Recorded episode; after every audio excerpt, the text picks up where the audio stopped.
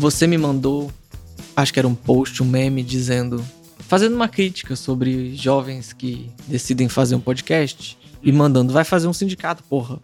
Algo assim. E é claro que eu me senti atacada. Me senti atacado, né?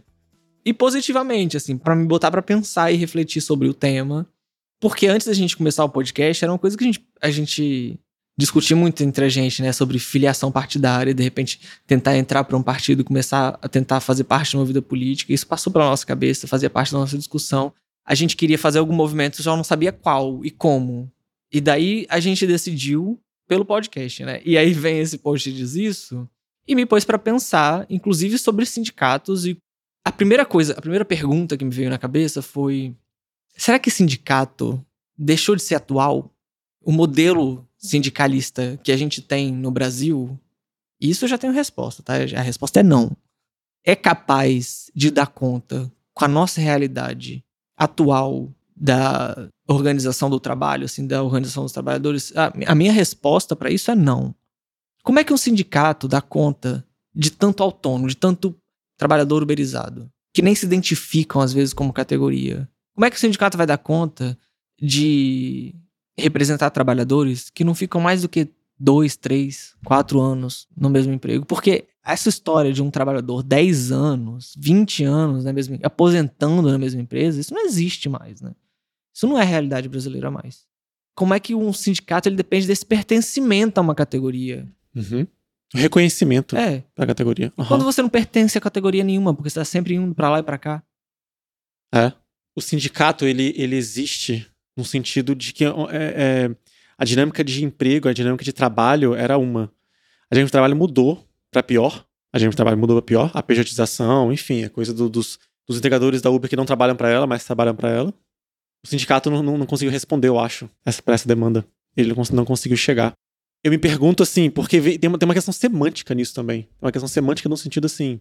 Quando você se reconhece como categoria. Você falou do, dos é, motoristas de Uber ou dos é, entregadores de, de comida, eles não, não, se, não se enxergarem dessa forma, tem que se perguntar por quê, né? Por que eles não se, se enxergam dessa forma? Porque, o que, está faltando para eles enxergarem dessa forma? Não, na verdade, isso é, para mim, um movimento muito claro do capital de degringolar mesmo a atividade sindical. É proposital. Né? É, proposital. é proposital. A gente chegou nesse ponto uhum.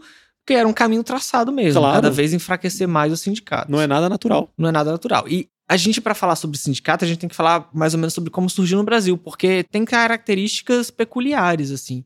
Porque o sindicato, quando foi regulamentado no Brasil pelo Getúlio Vargas, ele meio que estatizou o sindicato, né? Você precisava de um registro, porque ele criou um imposto sindical, que é isso que acabaram, que tem uma, uma certa má compreensão sobre ele, que é, era o valor de um dia de trabalho no ano que todo trabalhador, filiado ou não a sindicato, tinha que pagar. Era o imposto sindical. E esse, esse dinheiro era depois dividido pelo Estado entre os sindicatos que tinham autorização para funcionarem, né?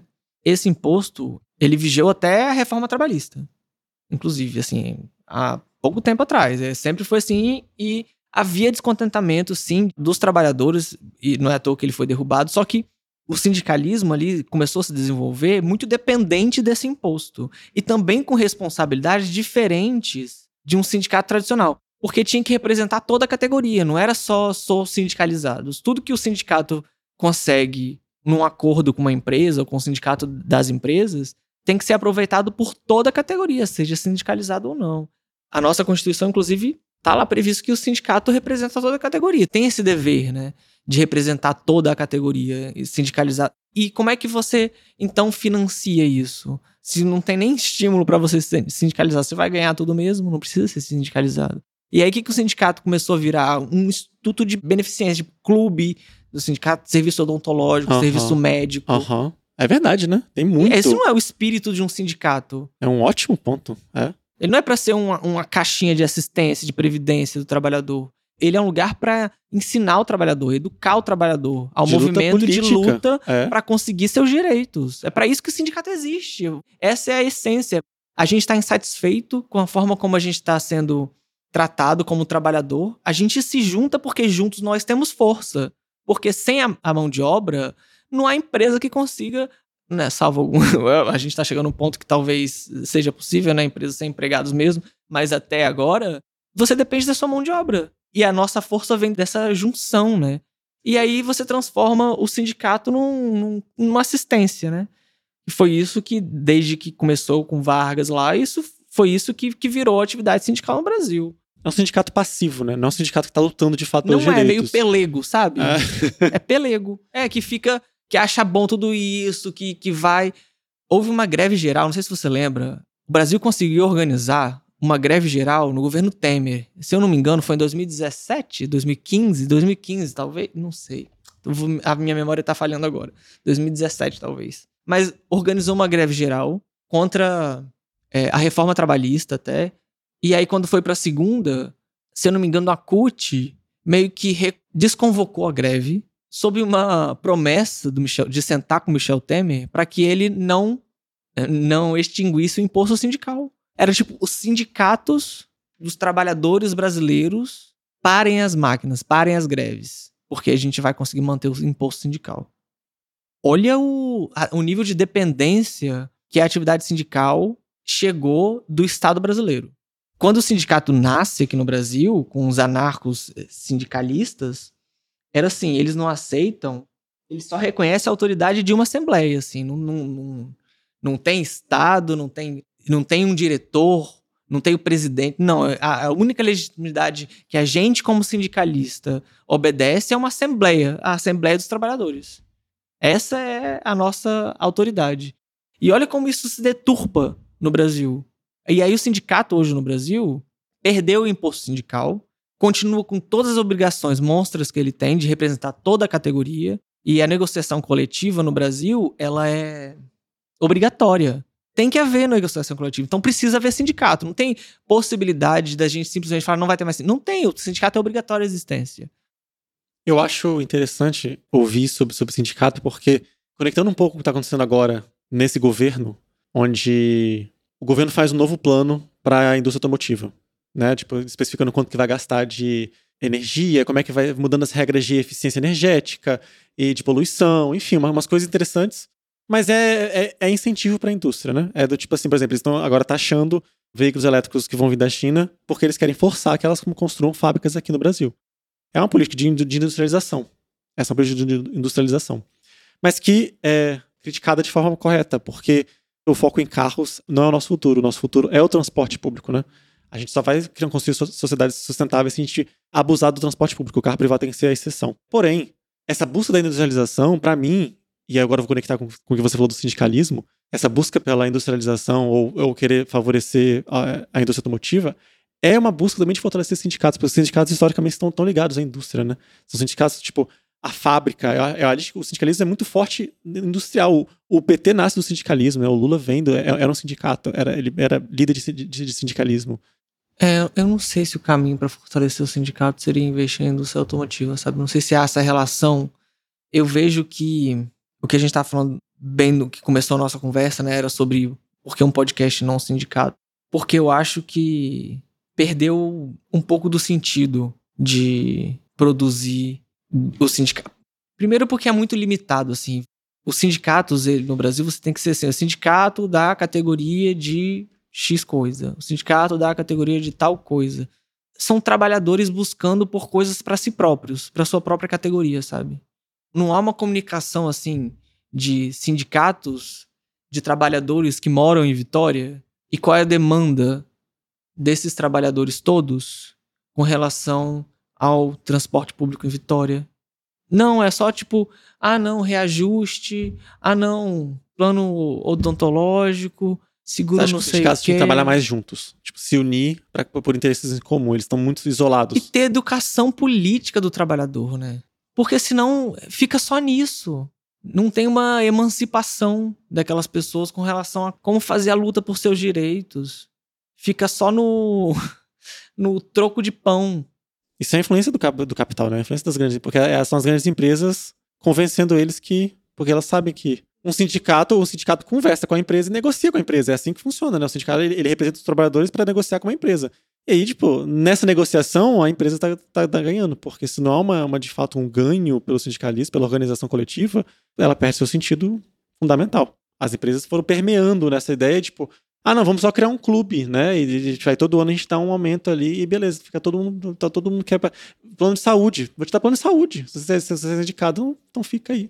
E parece que a gente conecta, inclusive, com o que a gente estava falando da, da, da, de como o capitalismo cria mecanismo para conseguir se perpetuando. Ele vai criando esse mecanismo onde você vai te convencendo numa, numa espécie de terapia comportamental, do tipo assim, porque vai, ele vai criando na sua mente que, beleza, para você conseguir, conseguir plano de saúde, você precisa trabalhar. Sabe? Você precisa da, daquela. Você não, você não pode garantir sua saúde sem, sem trabalho. Então, são formas que vão permeando aí que as pessoas vão tomando essas decisões, enfim. O negócio é. O, movimento sindical no, nos Estados Unidos está acontecendo de alguma maneira com os jovens lá, né? Então tem esse dado aí, esse dado fático, né? Mas eu não consigo ver isso na realidade do Brasil, amigo.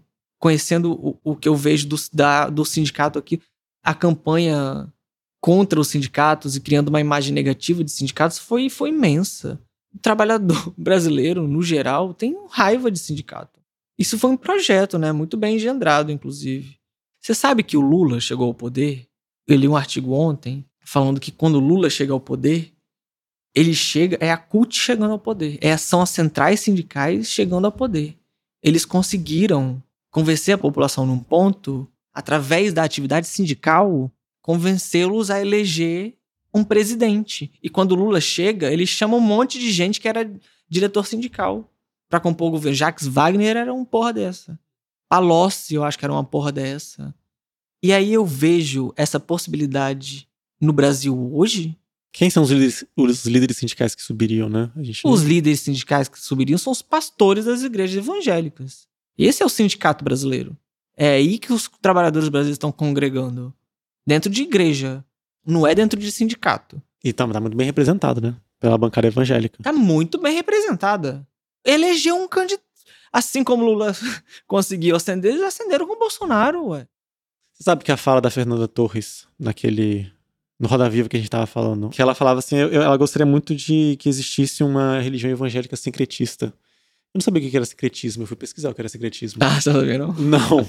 E eu achei interessantíssima essa fala, porque seria um, uma religião evangélica que adota costumes de, de outras religiões, que vai, que vai meio que aglutinando ali, como a Igreja Católica fez, né? A Igreja Católica fez muito disso. A Ubanda é uma religião bem brasileira, tipicamente brasileira, porque ela foi criada de um sincretismo entre catolicismo e religião africana. E daí tem rezas e santos.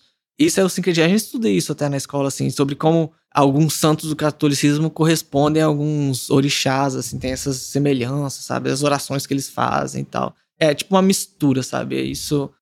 Eu comecei a admirar muito mais ao banda depois, inclusive sabendo disso. Falei, pô, que negócio interessante, né? Evoluído. Surgiu nosso. É, que negócio nosso, né? Que parece que é assim, é, é, você pega os melhores de cada lado assim e faz uma coisa melhor, parece, não sei.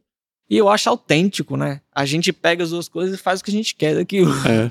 É muito o que a gente faz com a nossa comida, né? Eu acho que a nossa comida é muito, tipo assim, a, nossa comida, a comida brasileira é tão gostosa porque a gente pega o que os outros fazem, sempre dá uma melhoradinha ali, uma coisa mais gostosa ali, uma forma de fazer diferente que eu acho, assim, divino. Não é, não é uma coisa melhor que a comida brasileira. tava eu, conversando com, com um conhecido meu sobre que é evangélico e ele falando sobre a religião e como que funciona a comunidade evangélica dele. E ele falando que, tipo, ah, lá na comunidade, cada um, cada participante tem um papel e, faz, tipo assim, né? Uma, pessoa é contadora, outra uhum. trabalha Sindicato, né? Um pouco, né? É a mesma coisa. É exatamente. E aí, e aí do tipo. Só não tem eleição. Mas o que é, o que é interessante é que eles criam uma, uma comunidade que é muito ela está muito participante uma na vida da outra. Então, tipo assim, as pessoas lá, por exemplo, às vezes você quer aprender um instrumento novo, eles vão te dar o, o incentivo e o apoio para você conseguir, conseguir, aprender um instrumento de música novo, sabe? Ganhar experiência de emprego para poder conseguir um emprego lá de fora. Ela não, ajuda a gente aqui a administrar essa parte da, da igreja, que isso vai, vai contar no seu currículo e tal. Isso para mim, assim, me marcou demais, porque quando eu penso numa sociedade onde eu gostaria que a gente chegasse, é uma cidade essa. É, tipo, eu queria que tivesse tudo isso menos a religião, onde o Estado provesse isso tudo para a sociedade. Onde ninguém tivesse medo, sabe, de ficar ah, vou, vou quero trocar de emprego, vou tentar fazer o que a gente não precisasse, né? Se matar para sobreviver, né? Então, assim, é... não dá. E é engraçado, né? Por que, que é aceitável para as pessoas que a igreja possa fazer isso, mas para essas mesmas pessoas é inaceitável que o Estado possa fazer isso, porque seria comunismo? É.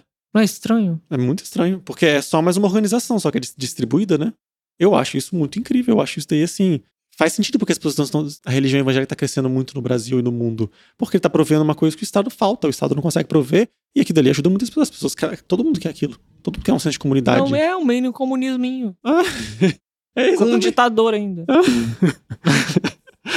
Decide tudo sozinho. É. Sem ouvir o povo. Se você tira a religião disso, Tira a religião disso, Estado, comunismo. não está. é isso.